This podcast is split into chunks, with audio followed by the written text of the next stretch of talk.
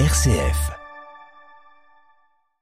Selon le philosophe Thomas Hobbes, H-O-2-B-E-S, l'état naturel des hommes avant qu'ils eussent formé des sociétés était une guerre perpétuelle, l'homme est un loup pour l'homme.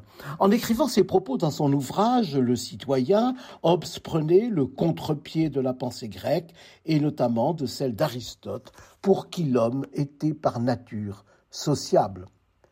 Telle n'est pas l'opinion de Hobbes. En effet, parce que la nature a donné à chaque être humain un droit égal sur toute chose, ce droit naturel suscite trois principales causes de querelle. Premièrement, la rivalité, deuxièmement, la défiance et troisièmement, la fierté.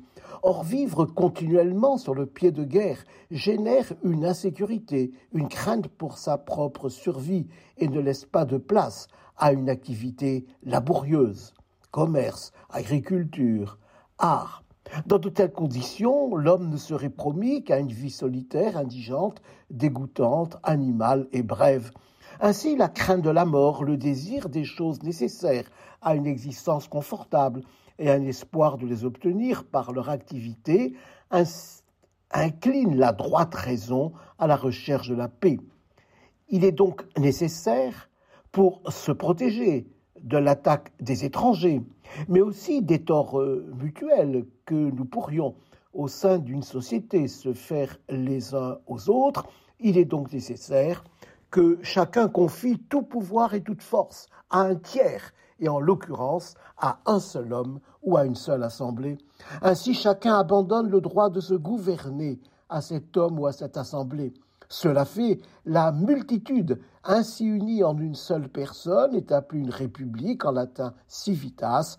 Telle est la génération de ce grand Léviathan, ou plutôt, pour parler avec plus de déférence, écrit Hobbes, de ce Dieu mortel à qui nous devons, sous le Dieu immortel, notre paix et notre protection. Ainsi est institué un pouvoir souverain dont chaque individu est sujet. De cette manière, plusieurs personnes sont passées de l'état de nature à l'état de société civile et ont formé un corps de république pour leur conservation commune, et cela par la crainte mutuelle qu'ils ont eue les uns des autres. Les citoyens doivent à la puissance souveraine une obéissance générale et absolue en contrepartie, ceux qui gouvernent doivent veiller à ce que les hommes qui se sont assemblés pour former des sociétés civiles soient tous traités avec une égale considération, sans favoritisme, jouissent abondamment de tous les biens que les nécessités de la vie exigent et puissent vivre aussi agréablement que le permet la condition humaine. Pessimiste sur la nature humaine, Hobbes ne conçoit l'harmonie entre les hommes que par l'effet de convention, au terme desquels ils remettent leur pouvoir à une puissance souveraine à laquelle ils devront une obéissance sans faille, ce qui leur assurera la paix, la sécurité et la jouissance de la vie. Ainsi les hommes s'assemblent par intérêt et non par plaisir de la compagnie, Hobbes ne pense pas que les hommes puissent s'entraimer naturellement, il admet néanmoins que le transfert du droit de chacun à l'État, ce qui conditionne l'obéissance, puisse se faire par amour et attente de la réciprocité de l'autre.